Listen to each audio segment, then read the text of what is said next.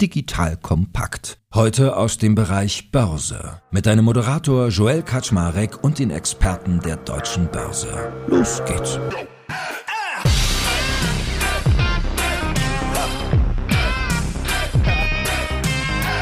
Hallo Leute, mein Name ist Joel Kaczmarek bin der Geschäftsführer von Digital Kompakt und heute ist an meiner Seite wieder der liebe Peter Fricke von der Deutschen Börse, die uns ja fast von Stunde 1 an podcastseitig begleiten. Und Peter und ich haben ja immer Spaß daran, mal Börsenthemen von der Seitenlinie zu begleiten und zu fragen, wie ist das eigentlich? Wie funktioniert das? Wie fühlt sich das an? Was bedeutet das, wenn ich dies, das, jenes mache? Und heute haben wir uns überlegt, wir machen mal wieder so einen Ritt aus dem Driver Seat heraus mit einer Firma, die ich schon extrem lange kenne, nämlich Mr. Specs.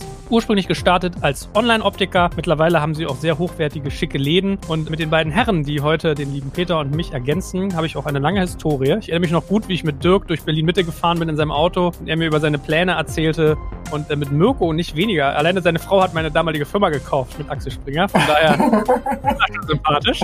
Aber ich würde sagen, egal ob noch zu Metaversum-Zeiten oder jetzt zu Mr. Specs, hier sind jetzt mal heute vier Gentlemen, wo wir eine lange Historie haben. Und ich vertraue darauf, dass wir heute eine richtig coole Folge hinkriegen, weil wir vielleicht auch mal ein bisschen ein oder andere mehr erzählen, als man sonst so rauslässt. Aber natürlich achten wir immer auf alle eure Shareholder-Aktivitäten, die ihr beachten müsst. So, that being said, lieber Peter, moin erstmal. Schön, dass du da bist. Hallo zusammen. Freue mich, Joel. Du hast gar keine Brille. Hast du schon mal hier eine Sonnenbrille bei Mr. Specs geklickert? Nee, nur meine Kontaktlinsen. Hm, ah, guck. Also habt ihr hier schon mal einen Kunden. Ich war Sonnenbrillenkunde und er Kontaktlinsen. Und äh, ja, Mirko, Dirk, auch schön, dass ihr beide da seid. Hallo erstmal. Hallo Joel, hallo Peter. Hallo, hallo zusammen. Komm Dirk, wenn ich hier schon erzähle, dass äh, wir damals durch Berlin-Mitte gefahren sind in deinem Auto, ich bilde mir jetzt mal einen Golf, kann es sein? Hast du einen Golf früher gehabt? Ich hatte mal, ja, so ein Golf 4 war das, glaube ich, zum Start. Guck, Gedächtnis wie ein Elefant. Ja. Damals hast du mir von deinen Plänen erzählt. Erzähl doch mal heute von Mr. Specs, wo ihr steht, Geschäftsmodell, USP, einfach mal so einen groben Ritt und dann tauchen wir mal ein. Ja, also natürlich hat sich das über die letzten oh, 14 Jahre mittlerweile echt wahnsinnig entwickelt. Und ich glaube sogar Mirko kann einen Tick besser sozusagen das alles erklären, weil Mirko ist ja bei uns sozusagen als Co-CEO für die ganzen Marktseite äh, zuständig und ist sozusagen deutlich besser im Erklären des USPs. Ja gut, was wir tatsächlich rausgefunden haben, ist, dass zwei Drittel der Konsumenten, die Brille tragen in Europa, versuchen, den Kauf zu vermeiden, weil sie einfach keinen Spaß dran haben. Und dann haben wir geschaut, warum ist es so? Und vom Feedback der Konsumenten war es so, dass sie gesagt haben, sie sind in so einem Prozess, wo sie abhängig sind von einer Expertenmeinung, den sie auch nicht gut kontrollieren können. Und am Ende bekommen sie dann Produktvorschläge, die sie meistens auch nicht hundertprozentig verstehen, gerade was die Linsen angeht, also die Gläser. Und dann ist es im Endeffekt sehr häufig sehr teuer. Und unsere Idee war zu sagen, wir drehen das rum. Wir wollen dem Kunden und der Kundin alles geben, was sie brauchen an Informationen, an Tools, an Kanälen, an Sortiment etc. Und das ist eigentlich der Kern, dass wir gesagt haben, wir machen ein neues Kauferlebnis, shoppen für die Brille. Und das Zweite war, dass wir gesagt haben, wir glauben, Omnichannel geht das am besten. Und da ist es tatsächlich so, dass ich online und offline sehr schön gegenseitig ergänzen, weil es ist ein sehr fragmentierter Markt. Und durch unsere Online-Präsenz waren wir sofort national unterwegs und konnten eine Marke aufbauen. Und das haben wir getan. Gleichzeitig, weil wir digital waren, haben wir wahnsinnig viel über die Kunden gelernt. Und deswegen waren wir irgendwann in der Lage zu sagen, mit der Kraft der Marke können wir in hochfrequente Standorte gehen und können, ohne dass wir zusätzlich Marketing ausgeben, noch weitere Neukunden akquirieren. Und weil wir ein total integriertes, datengetrieben technologisches Konzept haben vor Ort, gehen die dann mit einem Kundenkonto raus, wo alle Informationen drin sind, die es für die Kunden wahnsinnig einfach macht, wieder zu kaufen bei uns und für uns ist sehr, sehr einfach macht, sie dabei zu begleiten. Das sind vielleicht so die Themen ein neues Kauferlebnis mit einem neuen Geschäftsmodell. So, jetzt ist der Werbeblock vorbei. Jetzt geht es sozusagen nochmal dahin, wie sind wir da hingekommen? Und ich glaube, Joel, du hattest es vorhin angesprochen, wir haben uns irgendwann mal in Berlin Mitte getroffen. Das muss wahrscheinlich so 2008, 2009 gewesen sein. Und wir haben noch eine Series A Finanzierung, ich glaube, Dezember 2008 gemacht. Damals waren das 1,5 Millionen. Heute, das würde man nicht mal announcen, so eine Finanzierungsrunde. Ähm, so klein war die. Und, und, das waren noch andere Zeiten. Also ihr seht ja, wie alt dann Mr. Specs auch schon ist, mit 14 Jahren jetzt. Und wir haben uns dann sukzessive dahin entwickelt. Ich glaube, das Schöne bei uns war, dass wir sehr konsistent an dem Geschäftsmodell sozusagen gearbeitet haben, aber jetzt nie einen riesen Pivot machen mussten. Und wir haben dann natürlich diverse Finanzierungsrunden gemacht, von rein online, wie du sagtest zum Anfang, Joel, schon 2010 in unseren das Series B-Runde immer gepitcht, wir wollen gerne Läden, Läden machen. Aber kein VC hat in 2010 uns irgendwie geglaubt, dass Läden irgendeinen Wert schaffen. Ne? Und deswegen haben wir das ganze Asset Light gemacht, haben unser Partnermodell mit den unabhängigen Augenoptikern entwickelt und hochskaliert gezeigt, dass es einen Wert gab in Omnichannel für die Brille und haben dann konsequent 2016 unseren ersten eigenen Laden gemacht. Und das war so ein bisschen unser Weg. Und nebenbei haben wir das Business auch noch internationalisiert. Aber ich glaube, so hat sich das Geschäftsmodell erstmal entwickelt. Ne? Und mit dem wir dann auch an die Börse gegangen sind. Das, glaube ich, wichtig war, einfach ein sehr solides Geschäftsmodell zu haben. Gut, also dann vielleicht auch mal ein paar Kennzahlen unterlegt, dass die Hörerinnen und Hörer auch mal ein Gefühl kriegen, wovon wir eigentlich reden. Ihr müsst mir gleich mal beim Umsatz helfen, weil ich glaube, euer Jahresfinanzbericht kommt ja erst Ende März raus und wir nehmen gerade Ende Februar auf, 2022. Aber mein letzter Stand war, dass ihr in den ersten drei Quartalen 2021 so knapp 50 Millionen Euro Umsatz gemacht habt. Und äh, aktuelle Marktkapitalisierung von euch liegt bei 345 Millionen bei einem Aktienpreis von 9,90 Euro. Kommen wir vielleicht später auch nochmal dazu. Ausgabepreis lag damals nämlich bei 25 Euro. So, that being said, das ist, wo ihr jetzt rein von den Kennzahlen her gerade steht. Und jetzt ist natürlich die spannende Frage, mal zu erfahren von euch, mal mit auf die Reise genommen zu werden. Ab welchem Zeitpunkt habt ihr denn eigentlich für euch beschlossen, dass das Thema Börse, Börsengang für euch irgendwie Sinn macht? Weil es hätte ja aus eurer Ecke viele, viele Stoßrichtungen gegeben. Also man hätte irgendwie konsolidieren können. Vielmann war bestimmt am Anfang immer mal ein Kandidat, über den man als Strategen nachgedacht hat hat, der ihn vielleicht mal kauft. Was war für euch denn so der Moment, wo ihr gesagt habt, Börse wird der Weg sein, den ihr für euch als den richtigen erachtet? Also wir haben relativ früh, also ich würde mal sagen vor fünf, sechs Jahren gesehen, dass unser Geschäftsmodell eigentlich eine sehr gute Skalierbarkeit aufzeigt und auch jetzt mit der Retail-Komponente nochmal der adressierbare Markt deutlich größer wird. Und deshalb war für uns zumindest die Option, dass wir irgendwann mal über einen Börsengang nachdenken, immer im Hinterkopf. Ne? Wir haben aber auch gesagt, naja, wenn wir ein IPO machen, müssen wir eine gewisse Größe erreichen, um auch interessant sozusagen als Unternehmen zu sein. Und hier, würde ich sagen, war es dann so, dass wir in 2020 eine sehr, sehr gute Entwicklung genommen haben. Sowohl was Wachstum angeht, was Größe anging, aber auch ähm, Profitabilität. Und deswegen haben wir dann konkret in Q4 2020 entschieden, dass wir wirklich diesen Börsengang jetzt machen wollen und angefangen, daran zu arbeiten. Genau, vielleicht ergänzend kann man auch sagen, wir hatten halt auf der einen Seite ein großes Interesse, dieses Modell, so wie es ist, weiter zu skalieren, weil wir das Potenzial in Europa sehen und wir wollten der Firma auch eine gewisse Unabhängigkeit erhalten, ja, sowohl für uns beide im Leadership-Team als auch der gesamten Company. Und da schien uns der Börsengang tatsächlich das Mittel der Wahl zu sein, ja, um sowohl die Funding-Needs zu füllen, als auch der Company die Unabhängigkeit zu geben, um weiter zu skalieren. Wenn ihr mal so die Haupt drei Gründe aufmacht, also einer war jetzt irgendwie Unabhängigkeit, weiteres Wachstum, gab es irgendwie noch andere Faktoren, wo ihr gesagt habt, okay, das Thema macht einfach am Kapitalmarkt aus diesen und jenen Gründen total viel Sinn? Zum einen ist es so, dass wir sozusagen unabhängig bleiben wollten.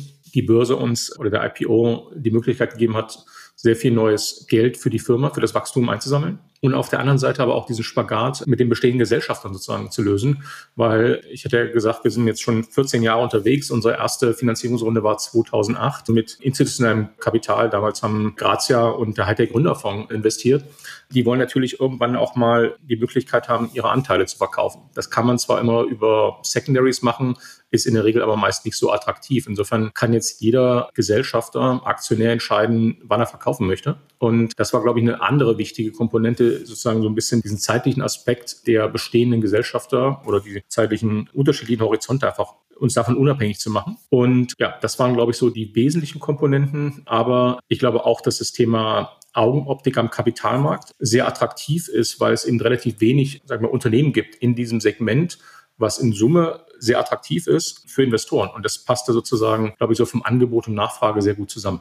Ein Punkt, den wir immer wieder hören, der sozusagen da auch mit reinspielt, ist diese erhöhte Wahrnehmung gegenüber Kunden Mitarbeitern und auch Partnern. War das für euch ein entscheidender Punkt zu sagen, das hat nochmal sozusagen diese Wahrnehmung am Markt nicht nur seitens Investoren äh, und Stakeholdern erhöht, sondern wirklich auch Richtung Kunde und Mitarbeiter? Ja, ich glaube, tatsächlich war das weniger entscheidend für eine Entscheidung an die Börse zu gehen, sondern dann eher eine Entscheidung für Frankfurt, weil wir natürlich in den deutschsprachigen Ländern unsere Kernmärkte haben und danach kommt dann Skandinavien. Und ich würde tatsächlich sagen, dass die Visibilität der Marke einen geringeren Ausschlag bei der Entscheidung für den IPO gegeben hat hat, aber bei der Entscheidung für Frankfurt durchaus ein ausschlaggebender Faktor war. Vielleicht noch eine Sache, was man aber schon gemerkt hat, dass innerhalb der Industrie, also Augenoptik bei Lieferanten, bei Wettbewerbern schon die Wahrnehmung nochmal eine andere auch geworden ist. Ja. Zum einen ist man ein Tick transparenter natürlich für alle in der Branche, zum anderen aber, glaube ich, ist auch, sag ich mal, unser Ambitionslevel jetzt sehr klar unterlegt. Und das hat schon auch nochmal in der Visibilität geholfen. Mirko eben angesprochen hat, den Faktor Frankfurt. Was waren denn sonst so eure Gründe, in Deutschland auf das Börsenparkett zu gehen und nicht zum Beispiel irgendwie an die Nasdaq oder nach London, Euronext? Also da hätte es ja noch Alternativen gegeben. Was waren denn eure Überlegungen dazu? Also zum einen haben wir uns da angeschaut, was macht für uns am meisten Sinn. Ne? Und ich glaube, so Kriterien oder Gründe, warum wir Frankfurt gewählt haben, waren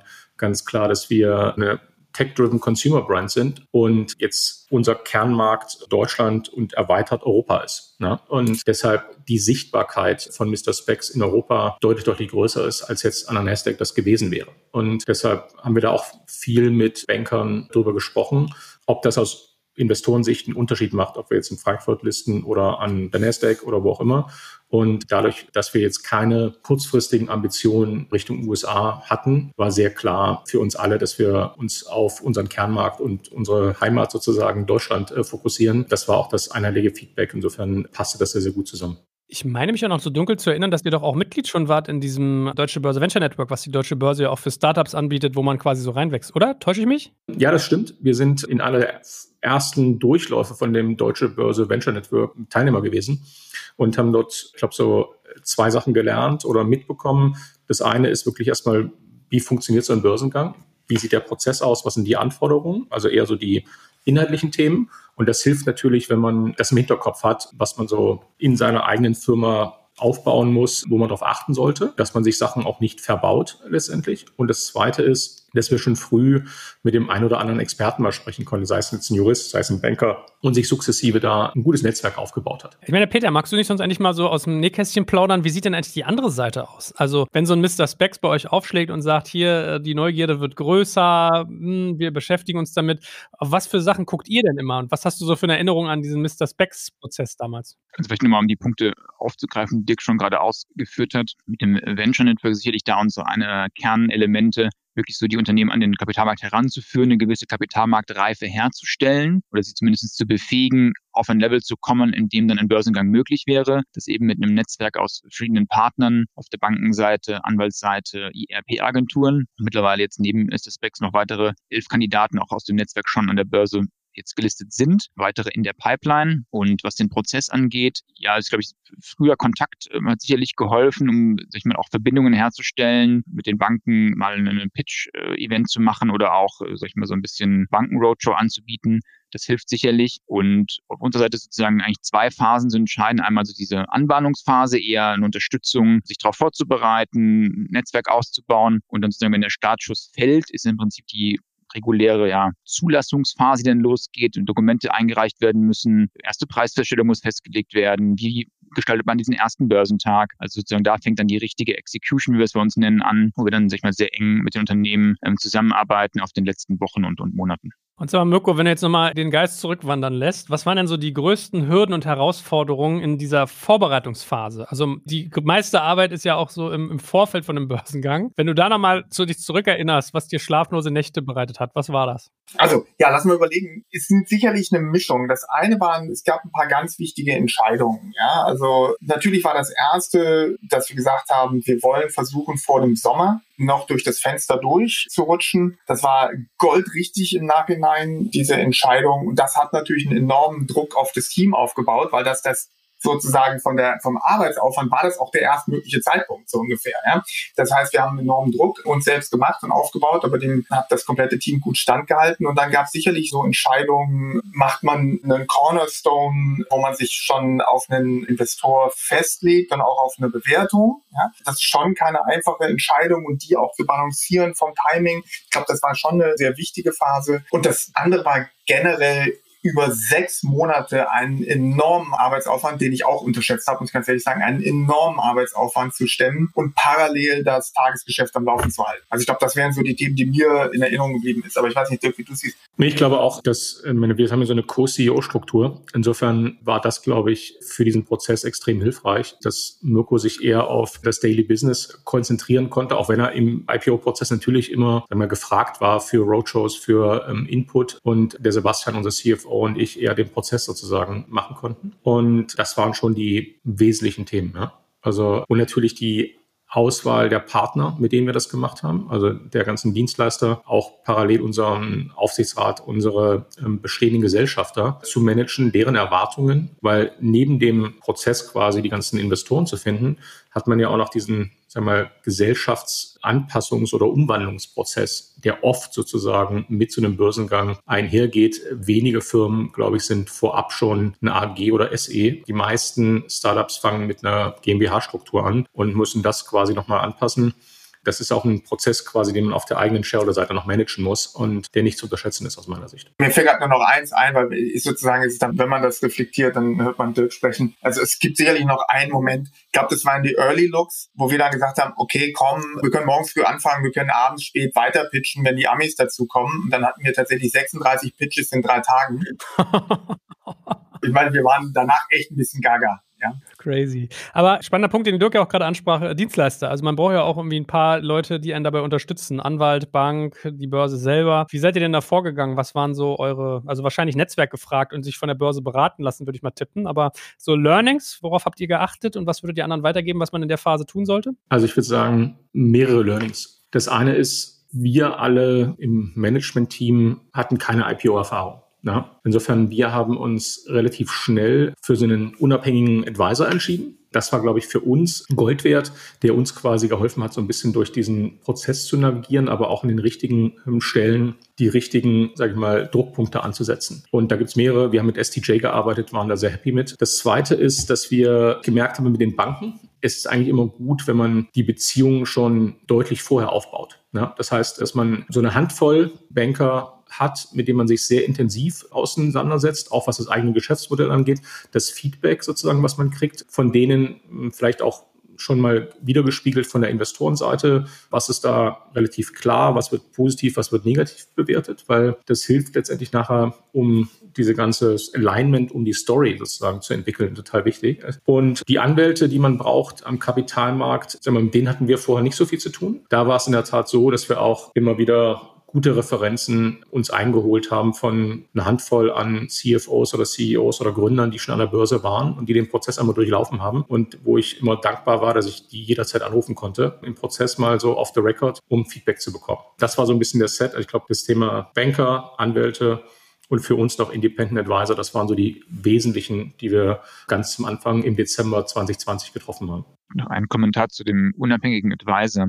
Das ist ein Thema, was wir in den letzten drei, vier Jahren verstärkt sehen. Also dass vor allen Dingen Unternehmen sich aus dem Tech-Umfeld, Wachsunternehmen, sich da jemanden zur Seite nehmen, weil man einfach sagen kann, das Geschäft läuft ja gerade noch so hoch skaliert und wachstumsstark, da will man auch nicht von der Bremse runtergehen, weil man das ja auch braucht, diese Story dann für die Equity Story das einzubauen. Das ist, dass sich etabliert hat, fast schon wirklich jemanden Unabhängigen da mit reinzunehmen, der vielleicht schon mehrere Börsengänge erfolgreich durchgeführt, um diese ganzen Kette der Prozesse der involvierenden Parteien so ein bisschen einem vielleicht nicht komplett von den Schultern nimmt, aber zumindest einem hilft, da durchzuführen, wo es vielleicht sag ich mal eher etabliertere Unternehmen aus dem Mittelstand dann häufig sieht man, dass dann vor so einem Börsengang vielleicht der CFO ausgetauscht wird, da jemand reinkommt mit ein paar Jahren Erfahrung, ist auch häufig eine Indikation, dass da Sachen vorbereitet werden. Aber das sehen wir zumindest so bei den unterschiedlichen Unternehmen, dass das so die beiden Wege sind. Und vielleicht noch ein ergänzender Kommentar. Also wir haben ja trotz der Größe von unserem IPO mit relativ vielen Banken gearbeitet. Also wir hatten in Summe dann fünf Banken bei uns, die Research gemacht haben. Und das muss man A managen, aber es hat auch geholfen letztendlich, weil es so eine gewisse Peer Pressure aufgebaut hat, gut abzuliefern in bestimmten Dimensionen. Und das würde ich auf jeden Fall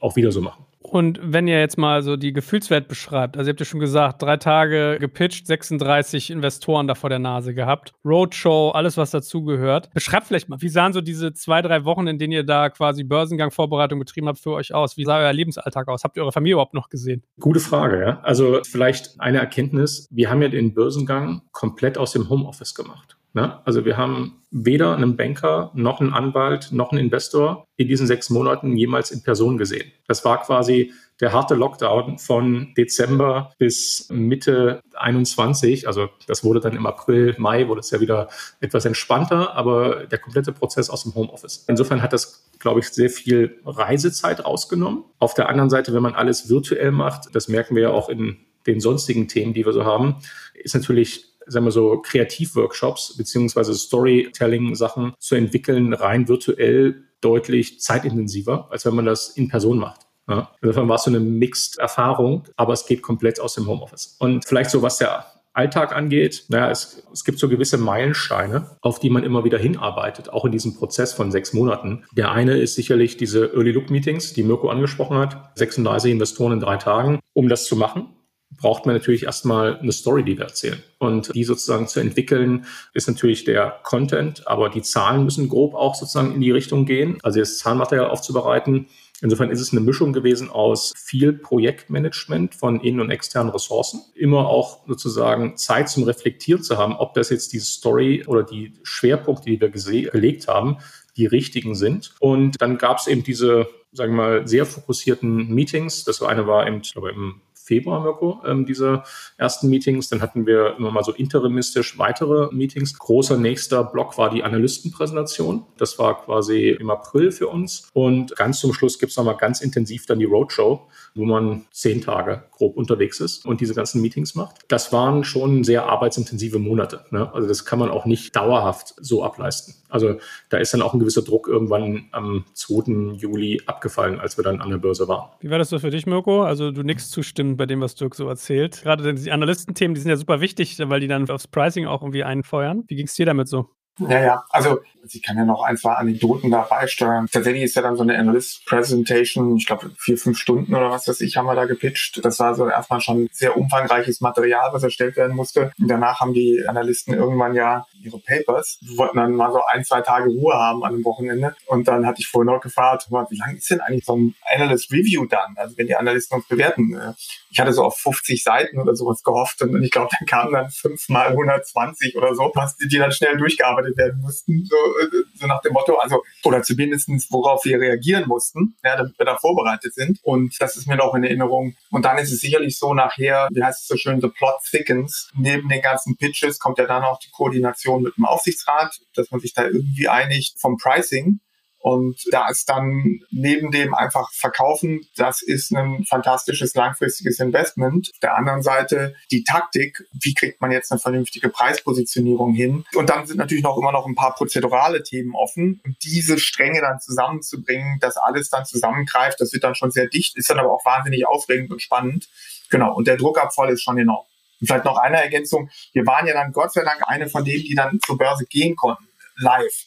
Während der ganze Prozess virtuell war, waren wir dann die Ersten. Wir hatten ja noch lange verhandelt, dürfen wir jetzt mit zehn Leuten rein oder mit zwölf. Und dann konnte unser gesamtes Management-Team mitkommen. Und das hat schon nochmal einen Unterschied gemacht. Dann irgendwie vor dem Gebäude und dann hingen da die Fahnen, Mr. Specs listet. Das war schon ein super Moment, ja. Geil. Es ist eigentlich so, dass da jemand auch trainiert. Also habt ihr dann eine PR-Agentur oder sowas und ihr müsst dann so, wie man das bei Anwälten irgendwie mal kennt, wenn die so Plädoyers üben, quasi fiktive Fragen beantworten, dann sagen die, nein, Mirko, wenn die dich auf Retourenreforten ansprechen, dann sagst du das das. Nein, Dirk, guck nicht so böse. Also, Absolut. Sie hatten FGH nochmal als Corporate Communication Agentur, wobei die eher die externe Kommunikation gemacht haben. Die haben uns auf die Interviews vorbereitet, Medientraining etc. Und das Pitch-Training für die Analysten und die Investoren und so, die haben wir im Wesentlichen mit unseren Banken zusammen gemacht. Aber dadurch, dass du natürlich auch viele Banken hattest, wie du schon gesagt hast, also du hast da irgendwie deinen ersten Pitch-Versuch geleistet und da kommt irgendwie so aus fünf unterschiedlichsten Quellen das Feedback, was du dann verarbeiten kannst. Aber du läufst das dann schon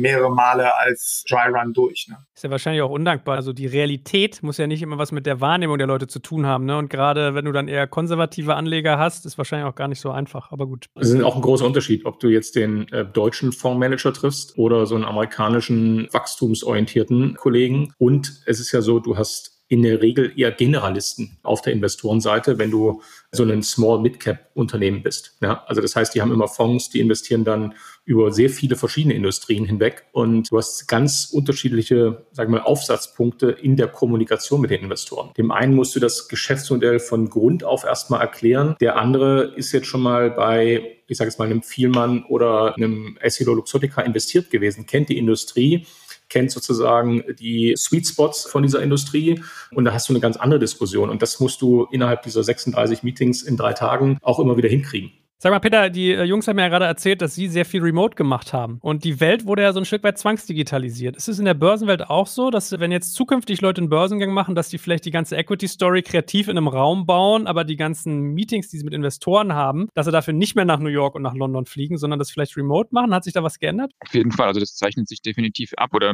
hat sich jetzt in den letzten Jahren erfolgreich bewährt. Ich meine, letztes Jahr war ja eines der erfolgreichsten IPO-Jahre seit über 20 Jahren. Und auch dort hat ein Großteil der Kommunikation, Abstimmung komplett remote stattgefunden. Also es wird ja, auch sogar Sonderregeln eingeführt, dass, meine, jährliche Analystenkonferenzen verpflichtend sind, dass die auch oder, oder, Hauptversammlungen digital abgehalten werden dürfen. Und ich vermute mal, dass sich das auch für die Zukunft ähm, durchsetzen wird. Gut. So, und wenn wir jetzt nochmal den ganzen Prozess uns angucken, rückblickend, von irgendwie wirklich erste Idee über Daten hinlegen, über Investoren pitchen, Analystenbespaßung und, und, und, und, und. Was waren eure größten Learnings, die den gesamten Prozess betreffen, sowohl positiv als auch negativ? Ja, ist eine gute Frage. Ne? Also ich würde sagen, ich habe bei uns in der Firma schon auch gemerkt, dass so ein Prozess zwar sehr arbeitsintensiv ist, aber sehr viel positive Energie kreieren kann. Ja, also so, wenn du so ein sehr klares Ziel hast, darauf hinzuarbeiten. Aber auf der anderen Seite gab es auch immer wieder Auf und Abs. Ich glaube, sechs, sieben Wochen vor unserem Börsengang war gerade an der Börse so ein sehr hohes Volatilitätsfenster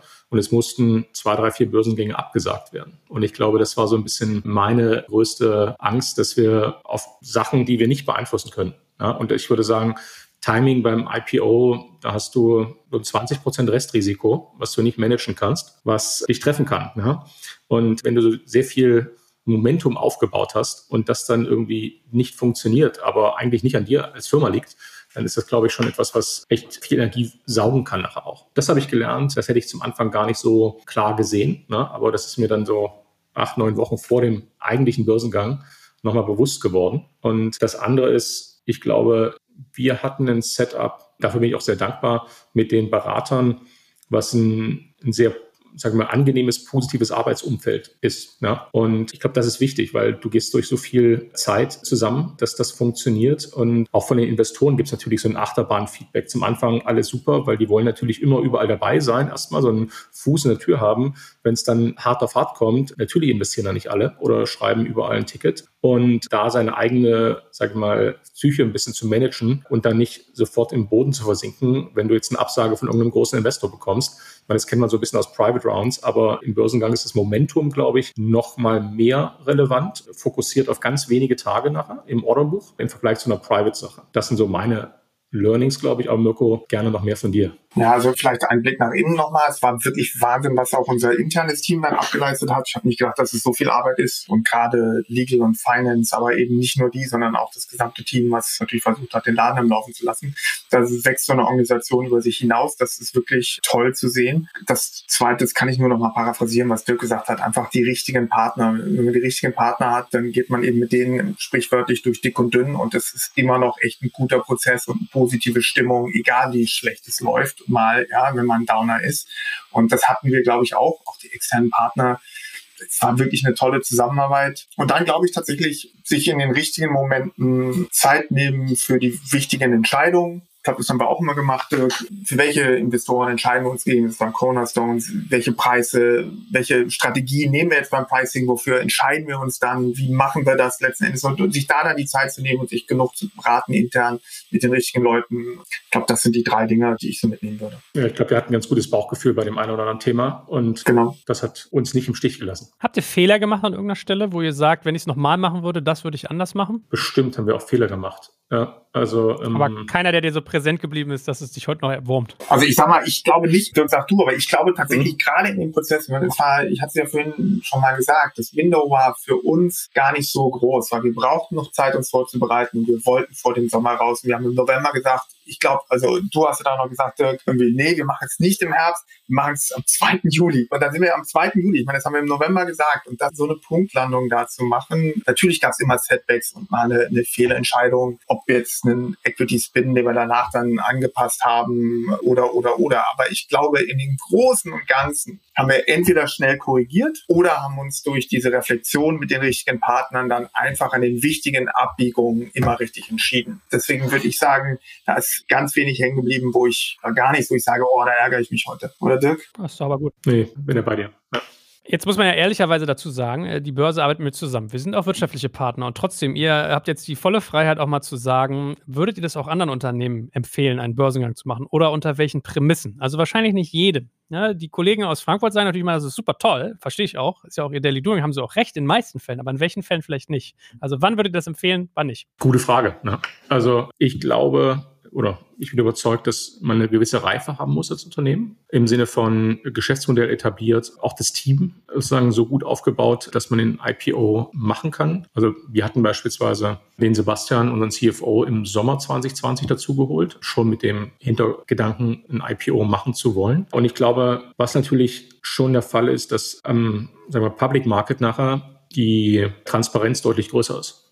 Und das heißt, da geht es jetzt nicht nur um Professionalisierung, sondern geht es dann darum auch, was will ich in den nächsten zwei, drei, vier Jahren mit meinem Unternehmen erreichen und worauf fokussiere ich mich? Und ist das kompatibel für die Börse? Und ich glaube, nicht jede Story ist zu jedem Zeitpunkt kompatibel mit Public Market Investoren. Zumindest meine Wahrnehmung aus den letzten Monaten. Und daher aber, ich glaube, wenn das Ziel ist, letztendlich neues Geld einzusammeln und man sich bewusst ist, womit man sich sozusagen am Public Market dann auch beschäftigen muss und, und man diese Entscheidung reflektiert treffen kann, ich glaube, dann ist das schon auch für viele Unternehmen was. Ja. Und wir haben natürlich in Deutschland schon noch einen anlegerseitig, sag mal, einen Markt, der sich hoffentlich den nächsten Jahren noch weiterentwickelt. Ja, wir hatten nach dem neuen Markt erstmal sehr lange Trockenzeit. Das ist jetzt, glaube ich, schon deutlich, deutlich besser geworden. Und auch vom Mindset her. Und deshalb, glaube ich, öffnet sich die Option Börse für immer mehr Unternehmen in Deutschland. Letzten Punkt kann ich nur zustimmen. Also wenn wir uns die Bandbreite der Unternehmen anschauen, die in den letzten zwei, drei Jahren an die Börse gekommen sind, war das wirklich eine enorme Tiefe von Tech-Unternehmen, Mittelständlern, Spin-offs, Carve-outs, auch Specs ja letztes Jahr, aber auch größere etablierte Unternehmen. Also das ist wirklich eine sehr gute Bandbreite. Vielleicht noch ein Punkt, was du gerade gesagt hast, Joel, wirtschaftliches Interesse. Ich glaube, man muss es so verstehen oder so verstehen wir es auch. Das Produkt, was wir anbieten, ist im Prinzip der Börsengang. Also wie andere Unternehmen Dienstleistungen anbieten, bieten wir dieses Produkt an. Und wir sehen es als unsere Aufgabe, Unternehmen in die Lage zu versetzen, dass sie die Entscheidung, ob dieses Produkt für ihre individuelle Position das richtige Produkt ist. Das ist sozusagen, was ich mir selber als Anspruch setze. Ob das für das individuelle Unternehmen dann der richtige Weg ist, das müssen sie selber entscheiden. Also das vielleicht nur mal zur Klarstellung zu sagen, dass wir natürlich uns freuen über Börsenkandidaten und natürlich ähm, the more the merry, aber am Ende ist es nur ein Angebot, was wir schaffen, den Zugang zum Kapitalmarkt, das ist unser Produkt. Und es muss dann fürs Unternehmen passen, ob dieses Produkt in der aktuellen, sag ich mal, Reifephase, Entwicklungsstufe auch zum Unternehmen passt und zu dem, was sie damit erreichen wollen. Bin ja auch nur so ein kleines ironisches Medienstück hier, was immer unabhängig wirken will, ne? Von daher. Gut, ihr beiden. Aber vielleicht so nach hinten raus nochmal. Vorher-Nachher-Blick. Wie hat sich eure Lebenswelt zu früher verändert? Ihr müsst jetzt wahrscheinlich zehnmal mehr aufpassen, was ihr in Gesprächen mit so Hanseln wie mir erzählt und sagt. Ihr seid mehr unter der Lupe der Öffentlichkeit. Zahlen und so weiter spielen eine größere Rolle, klar. Aber so, wie fühlt es sich für euch an? Was sagt ihr, ist heute anders als früher? Ich glaube, die Punkte, die du genannt hast, die sind natürlich so. Man hat ein bisschen weniger Transparenz, sowohl in der Kommunikation an alle Mitarbeiter. Wir waren ja sehr, sehr transparent mit unseren Zahlen. Wir sind ja über 1000 Mann. Das haben wir nicht mehr in dem gleichen Ausmaß. Ja, das können wir gar nicht mehr wieder nach innen. Und natürlich hast du nach außen eben auch deine Veröffentlichungspflichten, die gewissen Regularien entsprechen, an die du dich halten musst. Also erstmal sozusagen musst du darauf aufpassen. Das zweite ist, du musst es ein bisschen planen. Das sind schon ein paar Zusatzaufwände. Natürlich die Berichtspflichten sind auch nochmal andere vom Aufwand das, was Dirk am Anfang gemeint hat, auch wenn das nicht unser originäres Ziel war, vom Image ist es schon, dass ein börsennotiertes Unternehmen, zumindest in Deutschland, habe ich den Eindruck, nochmal einen anderen Status zugesprochen bekommt. Ja? Und ich glaube, das meine ich schon zu spüren sowohl was die Mitarbeiter angeht, denen das auch was bedeutet hat, ja, und als auch in den Gesprächen mit externen Partnern oder den Medien, macht einen Unterschied und den muss man teilweise eben auch managen. Ich weiß nicht, wie du es siehst. Nee, ich glaube, du hast die relevanten Punkte angesprochen. Ich glaube, das ist natürlich so als Vorstand von einer börsennotierten AG äh, dieser oder SE der Prozess selbst, aber auch danach so ein persönlicher Lernpfad, den man durchschreitet, ja, und wo man auch sagen muss, das muss man auch wollen, glaube ich. Und ich zumindest selber habe zum ein inhaltlich, aber auch sozusagen, was diese ganzen Themen, die Mirko gerade angesprochen hat, in den letzten zwölf Monaten eine Menge gelernt. Sag mal, wie ist denn das Thema der, sag mal, Mental Health, ne? So äh, psychische Hygiene, weil Dirk, du hast ja vorhin erzählt, wenn Investoren mal abspringen, dann müsste man sich gleich auch mal mit sich selber beschäftigen, dass man halt auch irgendwie weiß, dass es nichts Persönliches ist. Das ist ja bei so einem Kursus auch nochmal krasser. Also ihr seid mit irgendwie 25 Euro an die Börse gegangen, lauft jetzt gerade auf 9,90 Euro, also mehr als halbiert. Das kann einen ja auch emotional echt runterziehen, wenn die Börse die eigene Hypothese Thesen, an die man total glaubt, nicht irgendwie teilt. Und es muss ja gar nicht sein, dass die falsch sind, sondern am Ende des Tages ist ja eine Börse auch ein sehr empfindliches Umfeld, sage ich mal, um über sowas nachzudenken. Wie geht ihr damit um? Wie schaut ihr euch das im Nachhinein an? Das ist ein sehr valider Punkt, Joel, glaube ich. Man muss es irgendwie schaffen, dass der Aktienkurs nicht seine tägliche sozusagen Stimmung irgendwie widerspiegelt, dass man das sehr gut abkoppeln kann. Ja.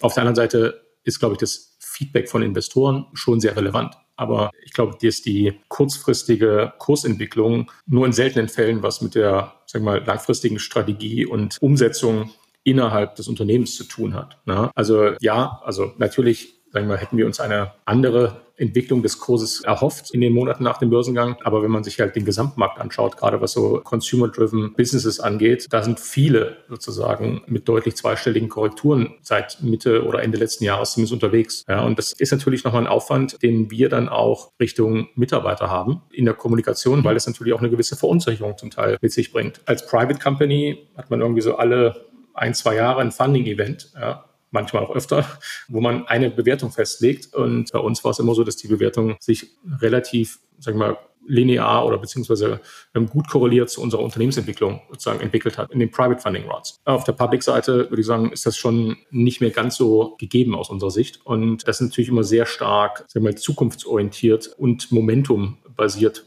wie sich dein Aktienkurs irgendwie entwickelt. Also ich glaube, da ist die Kunst, das wirklich so ein bisschen in der Kurzfristdenker auf jeden Fall aus seinem Kopf rauszubekommen. Ich das noch ergänzen soll. Ich glaube, wenn es jetzt ganz hoch hebt, ne, Mental Health hast du gesagt, individuelles Wohlbefinden. Ich glaube, da ist schon wichtig, dass man das innere Spiel spielt. Ja? Und das heißt jetzt nicht, dass uns der Aktienkurs egal wäre. Und, aber wichtig ist, dass wir die Company strategisch, mittel- und langfristig auf den richtigen Pfad setzen beziehungsweise so weiter steuern. Und natürlich nimmt man da das Feedback der Investoren äh, auf. Das ist eine innerliche Auseinandersetzung und eine, eine, Diskussion. Aber das sozusagen sich zu fokussieren, die Company bestmöglich zu führen, das ist, glaube ich, das Kernaugenmerk. Und äh, bei mir ist es auf jeden Fall so, also wenn ich halt irgendwie merke, im täglichen Geschäft, läuft irgendwas nicht so, wie wir es für richtig halten, das wurmt mich mehr, als wenn der Aktienkurs eine Schwankung macht. Das heißt aber jetzt nicht eine Verantwortungslosigkeit gegenüber den Investoren, sondern ich glaube, sozusagen die Verantwortung muss sein, das Ding richtig nach vorne zu steuern. Und ich glaube, das ist das, wo das Herzblut hängt. Sehr gut. Wir haben ja früher mal gesagt bekommen, als wir noch angefangen haben, das ist ein Marathon, kein Sprint, glaube ich. Ne? Von daher gilt das ja auch weiterhin. Und äh, ich danke euch beiden ganz herzlich, dass ihr Peter und mich mal mit unter die Haube genommen habt. Also Peter erlebt das ja tagtäglich, aber so einer wie ich ja nicht. Wie es jetzt eigentlich so anfühlt, dieser Ritt. Also mal so eine Innenperspektive auf so einen Börsengang äh, hat man ja auch nicht aller Tage. Und kann man wahrscheinlich auch noch seinen Kindern erzählen, oder? Wahrscheinlich ja. Ja. Also die haben es auch ein bisschen mitbekommen, ne? wenn wir abends saßen und gepitcht haben und konnten nicht zum Abendessen. So ist es. Na gut, ihr beiden. Hey, dann drücken wir euch weiterhin feste die Daumen und danken euch ganz herzlich für eure Zeit und euer, all euer Wissen. Macht's gut. Absolut. Vielen Dank. Vielen, vielen Dank. Danke fürs Zuhören beim Digital Kompakt Podcast. Du merkst, hier ziehst du massig Wissen für dich und dein Unternehmen heraus. Wenn du mit uns noch erfolgreicher werden möchtest, abonniere uns auf den gängigen Podcast-Plattformen. Und hey, je größer wir werden, desto mehr Menschen können wir helfen. Also erzähl doch auch deinen Kolleginnen und Kollegen von uns. Bis zum nächsten Mal.